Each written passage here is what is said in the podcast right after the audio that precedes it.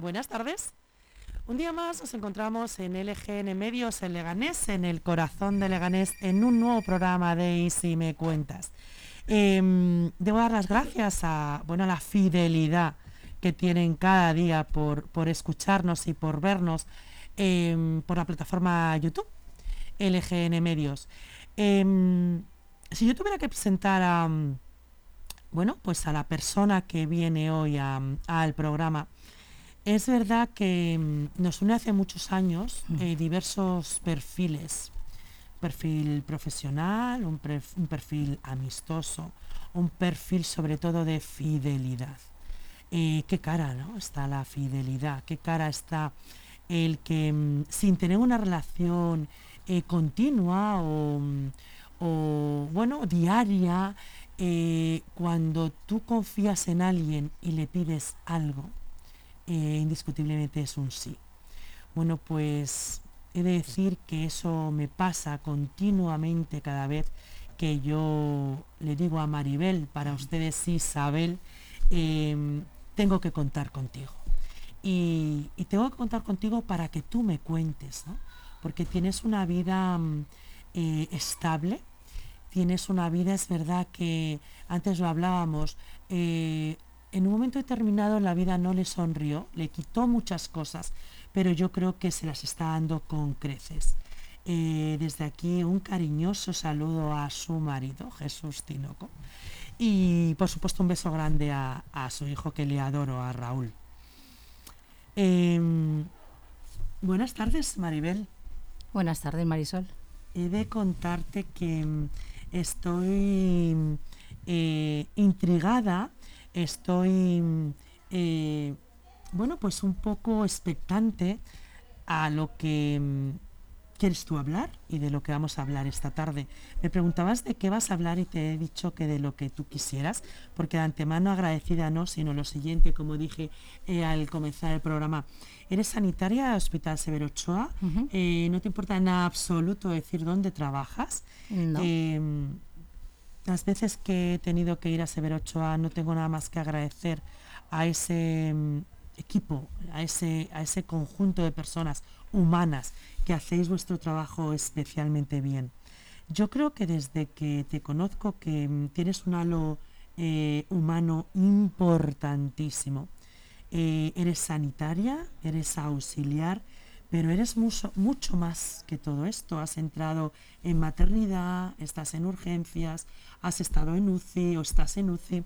Yo quiero que nos cuentes, Maribel, Isabel, que te llaman en el, en el hospital, em, ¿cómo, sientes tú una persona, eh, pues lo que dije antes, no tan humana, eh, cómo sientes el trato a los pacientes y cómo sientes el trato a, la familia, ¿no? ¿Cómo te enfrentas, cómo gestionas esas emociones cuando tú tienes que desvelar un diagnóstico o eh, el fin de una etapa, ¿no?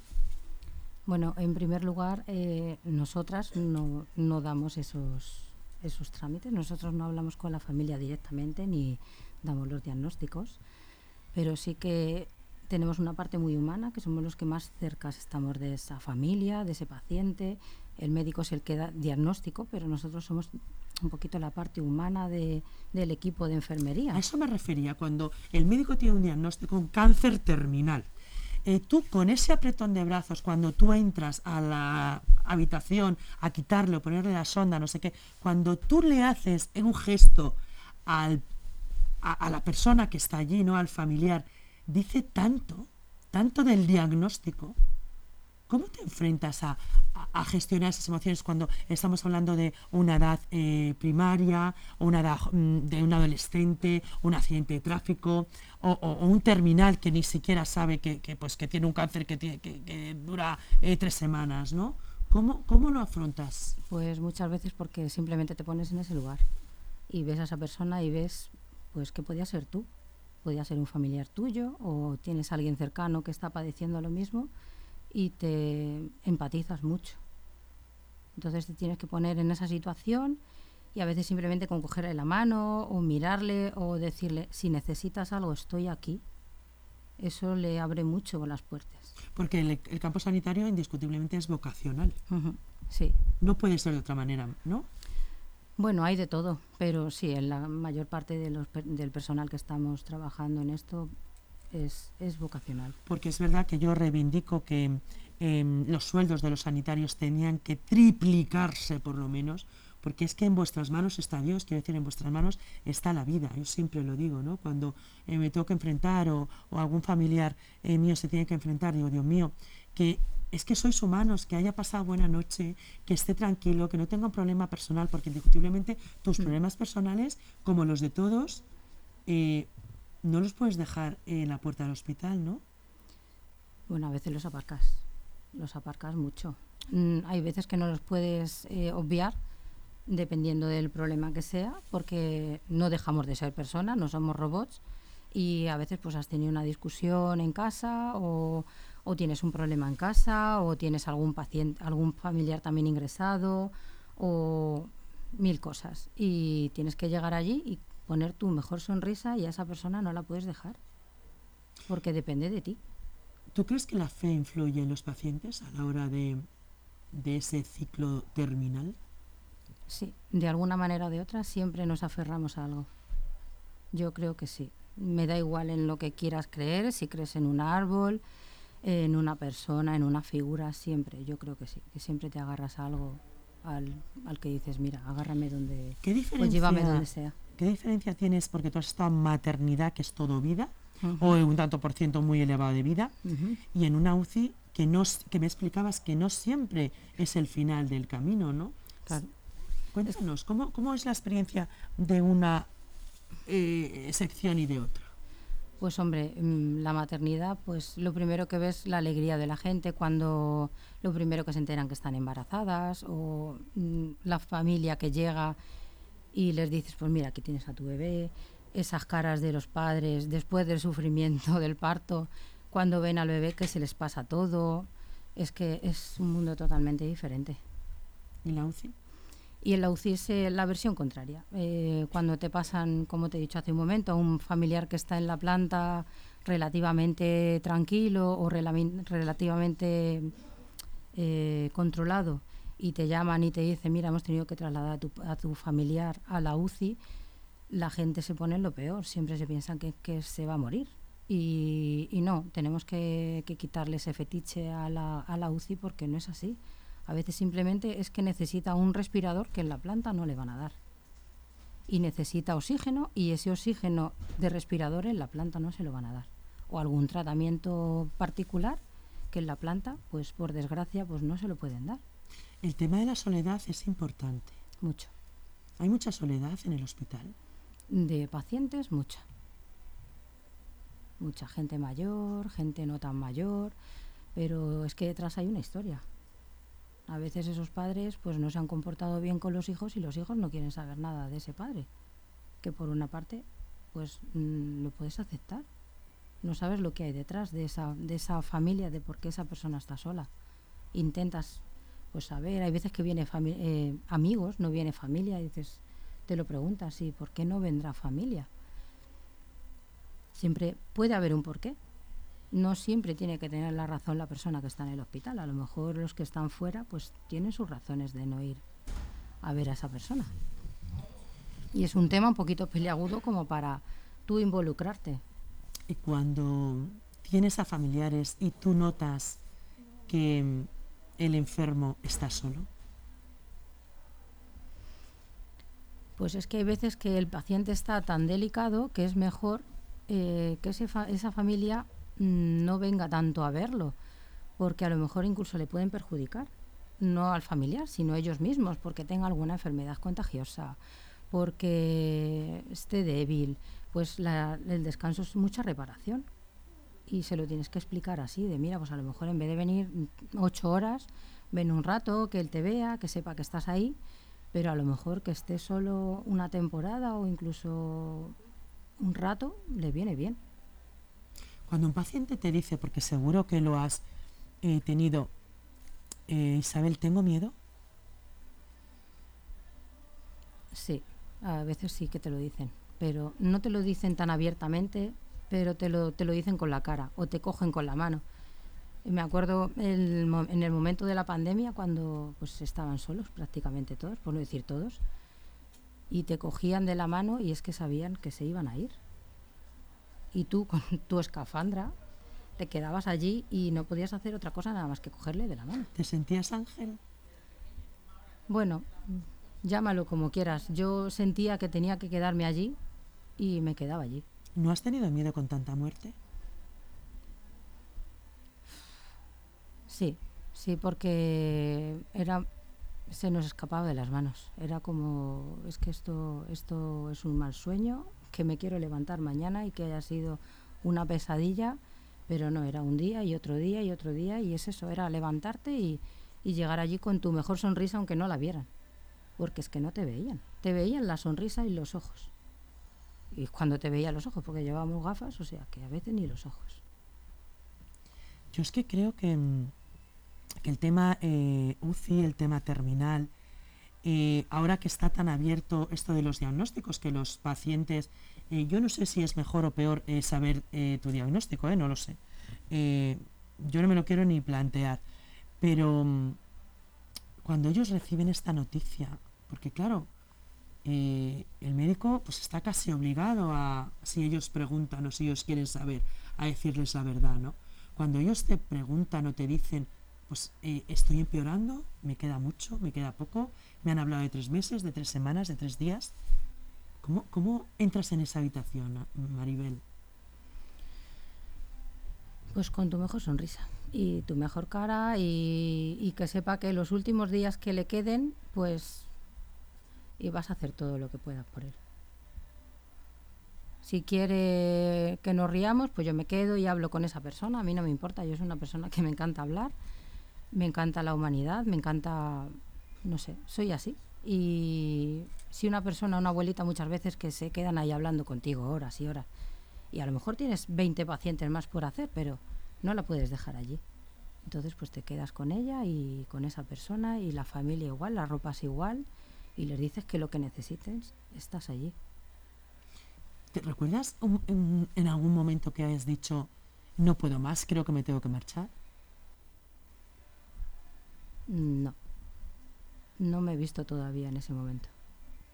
Sí he tenido momentos muy malos, mm, para mí el peor, mm, lo voy a decir siempre, espero que no vuelva, es momento pandemia, que yo me he montado en mi coche y he llorado lo indecible antes de llegar a mi casa, pero no, no he querido tirar nunca la toalla. Pero porque has pasado miedo. No miedo, he pasado mucha pena. Mm, miedo, miedo no porque como era todo tan rápido, era todo tan, pues eso, que no sabíamos muy bien por dónde te venían, era como una película de estas de catástrofes que la hemos vivido en carnes y decías, pero esto, ¿por dónde va? Pero luego teníamos un, equipo tan, tan bueno, hicimos tan, tanta piña los compañeros, no sé, te agarras siempre algo para poder tirar. Cuando tú ves un paciente del perfil o de la edad de tu marido, por ejemplo, o del perfil y de la edad de tu hijo, ¿no piensas que pueden ser ellos? Sí, muchas veces. Y dices, Dios mío, es que llega este niño con esto que podía ser mi hijo, o este accidente podía ser mi marido. Sí, mu- muchísimas veces. De hecho, mira, tuve un, un, un paciente que nos llegó a la emergencia de la urgencia del hospital con la edad de mi hermano. Venía con su mujer. eh, se nos quedó, por desgracia, se nos quedó en la emergencia. No lo pudimos sacar. Y al primero que llamé fue a mi hermano. Porque me acordé tantísimo de él no lo puedes evitar. Es lo que te he dicho, tienes, tienes familia, tienes amigos, tienes, siempre tienes a alguien en- en- con el que te puedes acordar o puedes empatizar con, o simplemente asemejar. Y, y yo llamé a mi hermano y me dijo, Jolín, ¿te podías acordar de mí en otro momento? Digo, pues es que me has venido a la cabeza y te he tenido que llamar. En la mayoría de las veces, supongo que es casi siempre, em, tenéis la sensación del deber cumplido, ¿verdad? Sí. Que lo dais todo. Yo, yo por lo menos intento que sí. Y de momento he tenido la suerte de caer con muy buen equipo y creo que si por desgracia algún paciente se nos ha ido, no ha sido porque no hayamos hecho, hemos hecho todo lo indecible. Yo estoy convencida. Yo estoy convencida que, que el equipo médico, cuando digo equipo médico me refiero a todo el personal que, pues que, que trabaja en el hospital, ¿no? Desde la señora que barre hasta el cirujano jefe, ¿no? yo creo que todos lo que quieren es eh, luchar por la vida. Sí. No hay ningún caso que digas, bueno, pues es que no hay nada que hacer, ¿no? Hasta el último momento. Hasta el último momento. Yo en la, en la UCI es lo que se vive. Hay veces que dices, pero bueno, ¿y cuando ponen un, una franja de hasta aquí? No, no, ellos siguen hasta el último momento y si hay que poner un hemofiltro, que es una máquina que te limpia la sangre, se pone, si hay que hacer esto se hace, si hay que hacer mil pruebas, se hacen mil pruebas y hasta el que el cuerpo dice hasta aquí. ellos Cuando no es, cuando es el momento sedación, Maribel, que a mí me da mucho miedo el momento sedación. Por un lado me da mucho miedo porque creo que es el final y por otro lado me tranquiliza porque sé que es un relax que te prepara para el infinito, ¿no? Pues es que sedar, sedar, la verdad que mm, mm, yo creo que como tal no hay un momento de decir vamos a empezar a sedar, sino si- simplemente cuando se ve que ya se ha hecho todo lo indecible y que con ese paciente no se puede avanzar, ¿Sedar es aumentar la medicación para que esté tranquilo? mm, se, re- se relaja al paciente, pero por otro lado lo que se le quita es otra medicación que se le pone para que el corazón le funcione. Porque el corazón también está estabilizado con una, me- una medicación. Entonces, eh, esa, se sube una y se baja la otra para que esa persona no sufra, evidentemente, pero para que pues no dependa de una máquina, porque esa persona está funcionando por una máquina. ¿Se le informa al paciente de eso? No, porque ya está sedado. Ese paciente ya no... ¿Y de la sedación sí? Sí, cuando se le seda se le dice, mira, te vamos a sedar porque pues a lo mejor hay que entubarlo o hay que hacerle algún tratamiento un poquito doloroso, pues sí que se le dice, te vamos a poner un poquito de sedación y tal. ¿Ese paciente no sabe si la sedación final? No, yo, yo creo que no. A lo mejor lo intuye, pero yo creo que no, que no lo sabe. Sí se le comunica en todo momento a la familia, todos los pasos que se hacen y, y a veces pues es eso, se alarga un poquito más porque hay que preparar a esa familia para, pues para el momento que tienen que luego sufrir. Eso sí que es importante, ¿no? Sí, El porque ¿Cómo gestione las emociones la familia? Aunque a veces, claro, no hay tiempo, porque un accidente de tráfico Hay no tienes no tiempo de gestionar. Mm. Tienes tiempo de llamar, que vengan y ya, y, y- y- y ya tienen el ya está, papelón. ya tiene el papelón. Entonces, claro, que ¿cómo gestionas eso? Pues es que yo creo que eso es ingestionable, porque eso también depende de la, de la, de la persona, que hay veces que cuando, lo- cuando que lo estás viendo de que tu padre, tu hermano, quien sea, no va a salir, te aferras a, te aferras a cualquier cosa, le ves ahí. Hay gente que nos ha dicho que a ellos les da igual, que se lo llevan en la cama, que se quedan así, pero que se los quieren quedar así. Y también hay que prepararles de que es que no es sano dejar a una persona así. Yo no me querría ver así. Tienes que pensar en ti. Lo que antes decíamos vegetal, por ejemplo, ¿no? Sí. En estado vegetativo es que yo no me querría ver así, personalmente, siendo ahora mismo una persona independiente, que subo, que bajo, que entro, que salgo, que no es lo mismo quedarte incapacitado en silla de ruedas, que todavía te puedes movilizar, ya es adaptar tu vida a otra a otro momento, a estar en la cama y pues eso, no mover casi ni los ojos. Es que- ¿Pasamos a la eutanasia entonces? Uf, es que eso es un, un tema también un poquito complicado. Pero sí, se puede decir que sí, claro. No está ahora mismo contemplado por la legislación eh, médica, pero me imagino que llegará un momento que sí que se lo tendrán que plantear. Yo conozco un par de casos, eh, gente joven, como yo, em, con una enfermedad terminal y de haber en paliativos y de haber pedido la eutanasia. Es que hay pacientes y pacientes. Hay gente que simplemente, pues porque no puedan. Que no es la sedación, No, ¿no? O sea, que es Mm. diferente. Yo creo que es diferente. Los cuidados paliativos, te abro por el, por ejemplo, el caso de mi padre cuando estuvo ya en cuidados paliativos, lo que le hacen es, pues le ponen un, un interruptor aquí y cada vez que él necesita morfina, pues el, el mismo aparato se la, se la pone. Que no tengan dolor. Me imagino que ya al ponerte tanta, tanta morfina, pues llega un momento que la vida se termina. Quiero pensar que es el incremento de la morfina lo que producirá el, el fallecimiento de esa persona. Pero es que si no aguantas el dolor, Es que yo no consigo una vida con un dolor intermitente. Lo que pasa es que yo ahora creo que hacéis todo lo posible para que los pacientes no, no, no, tengamos dolor, ¿no? Claro, para eso está la medicación. Las drogas malamente llamadas por nosotros. Sí, ahí dependiendo de... La gente ahora no sufre. No, la gente ahora no sufre. Yo no, yo no recuerdo haber visto sufrir... Es que antes, qué sufrimientos. Mm, sí. Que se morían de dolores es innecesarios. Es innecesario.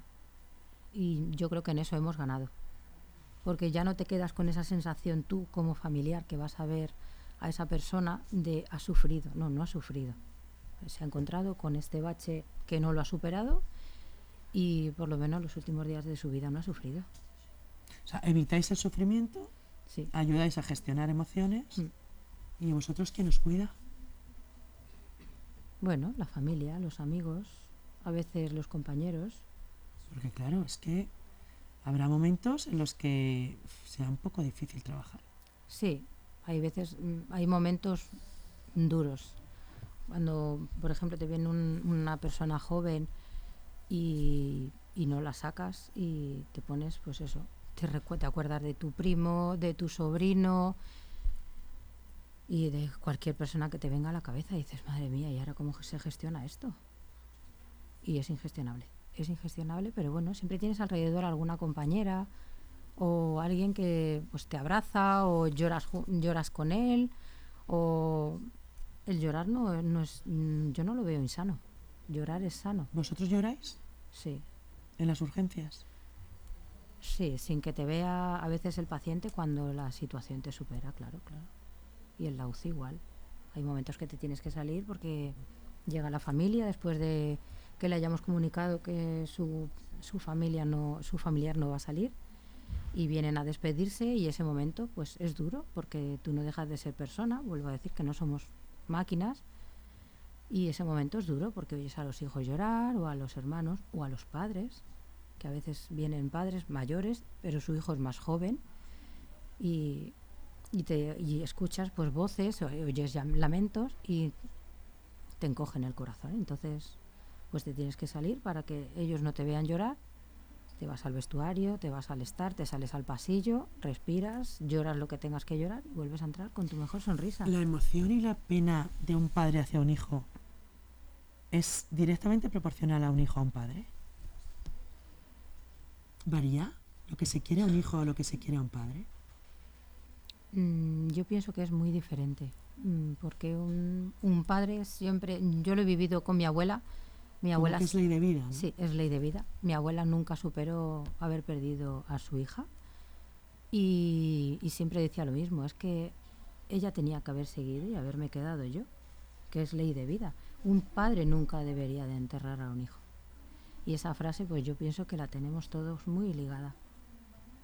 Duele, claro que duele, perder a un padre, perder a un hijo, perder a un amigo, pero yo creo que es, es diferente, porque un padre pues no sé, ya tiene una edad, no deja de ser tu padre, no deja de ser un abuelo, pero dices, mira, ha vivido, ha vivido como ha querido, ha dejado todo en su vida hecho. Pero sabes lo que, fíjate, eh, ahora que te oigo hablar, em, yo antes, cuando oía hablar de una persona octogenaria, pues pensaba así, ¿no? Decía, bueno, es que fíjate lo que ha vivido, fíjate qué suerte haber llegado a los 80 años, fíjate, sin embargo, ahora que tengo padres de 80 años, hmm. eh, no pienso lo mismo.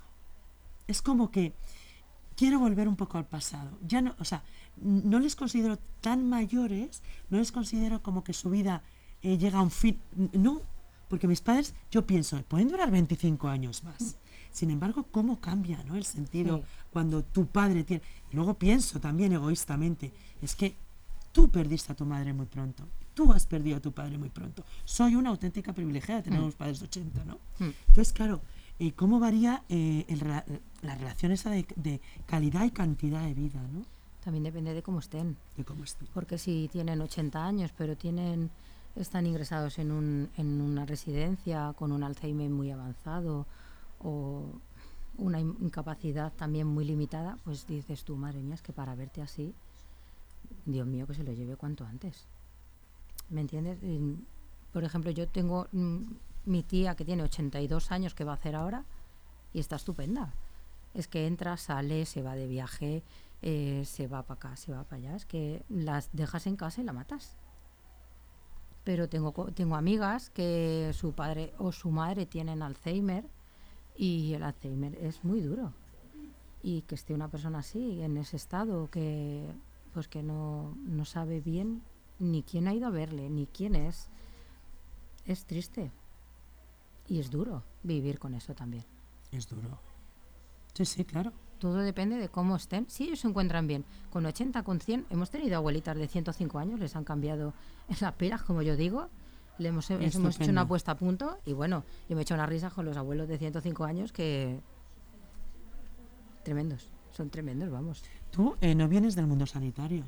No, ¿Cómo, ¿Cómo embarcas en este mundo? Pues, Además, tan vocacional. de pues siempre me ha gustado, siempre, siempre. Tú venías del mundo de la empresa, del mundo de, bueno, secretariado, ¿no? Sí, De ese mundo. ¿Cómo, ¿Cómo te embarcas en esto? Pues en primer Hasta lugar porque me quedé sin trabajo, me quedé sin trabajo. Tengo que darle gracias al Severo Ochoa de estar aquí por las circunstancias que tuvimos cuando yo di a luz. Y no sé, a lo mejor en ese agradecimiento o esa espinita que yo tenía de cuando yo era pequeña, que lo dejé, bueno, cuando yo era joven, que dejé los estudios por ponerme a trabajar, pues una cosa enlazó la otra y, y aquí estoy, dándolo todo. Y lo das. No me cabe la menor duda que lo das. Porque me gusta, no sé, me gusta. No miras nunca el reloj cuando estás trabajando. No, lo miro cuando, cuando me entra el hambre. Pocas veces miras el móvil también. ¿Te desconectas totalmente cuando estás trabajando? ¿Sale lo mejor de ti? Sí, porque pienso en la persona. Yo estoy allí, estoy pensando en la persona, en, en el- las compañeras, si necesitan una cosa, si necesitan la otra, o entra un paciente, entra, nos entra uno- un, un paciente nuevo, pues hay que traer esto, hay que traer el otro. Estás viendo a los compañeros que están, pues hay que poner esto, hay que poner el otro, y vas corriendo, te intentas adelantar, pues para que las cosas vayan más rápido. No sé, te metes en el, en el papel. Me, no sé, me gusta, me gusta, me gusta las personas, me gusta darme, me gusta escuchar, siempre me ha gustado escuchar y no sé, soy así. Pues ya lo han oído ustedes, poco me queda que contar, poco me queda que explicar. Eh, yo les decía que, bueno, pues que era la vocación personalizada, ¿no? Que era eh, el ser humano por excelencia, ¿no? Creo que no mira el reloj, no mira el móvil, siempre en calidad de servicio. Eh, hoy no puedo despedir el programa sin hablando de la sanidad. ¿Cuánto hubieseis querido eh, poder salvar a esos dos guardias civiles que mm, han sido asesinados, ¿no? Eh, pues eso, en el campo de batalla, ¿no? Eh, ¿Cuánto, cuánto se daría por, por volverlos a ver, ¿no? Pues hoy, mm, desde luego, el último minuto va por y para ellos. Em, porque yo me acordaba, ¿no? Es que no se ha podido hacer nada humano para que esos dos guardias civiles volvieran a la vida, para que esas dos viudas y esos hijos no se quedaran huérfanos tan jóvenes y además de una manera tan eh, injusta, ¿no? Cualquier muerte es injusta, pero mucho, mucho más cuando, cuando estás en calidad de servicio y cuando humanamente y sanitariamente, como estas personas que tienen el corazón y tienen a Dios en sus manos, no pudieron hacer nada, nada por ellos. Eh, agradecía de antemano a, a Maribel, a todo el equipo sanitario, a cualquier eh, persona que en calidad de servicio eh, opte por eh, salvar la vida de otro. Y pues desde aquí nuestro más sentido pésame a esas dos familias tercero. Y hay un tercero, pues a esas tres familias que han quedado eh, huérfanas de padre y, y huérfanas de compañero de vida. Así que va por ustedes y, y va por, por España. Vamos a hacerlo pronto y bien. Eh, nos vemos el próximo miércoles en un tema eh, de corazón con María Montero. Y bueno, pues muchísimas gracias por estar ahí. Hoy es verdad que no podíamos despedir el programa eh, sin decirles descansen en paz. Que has vivido el despertar.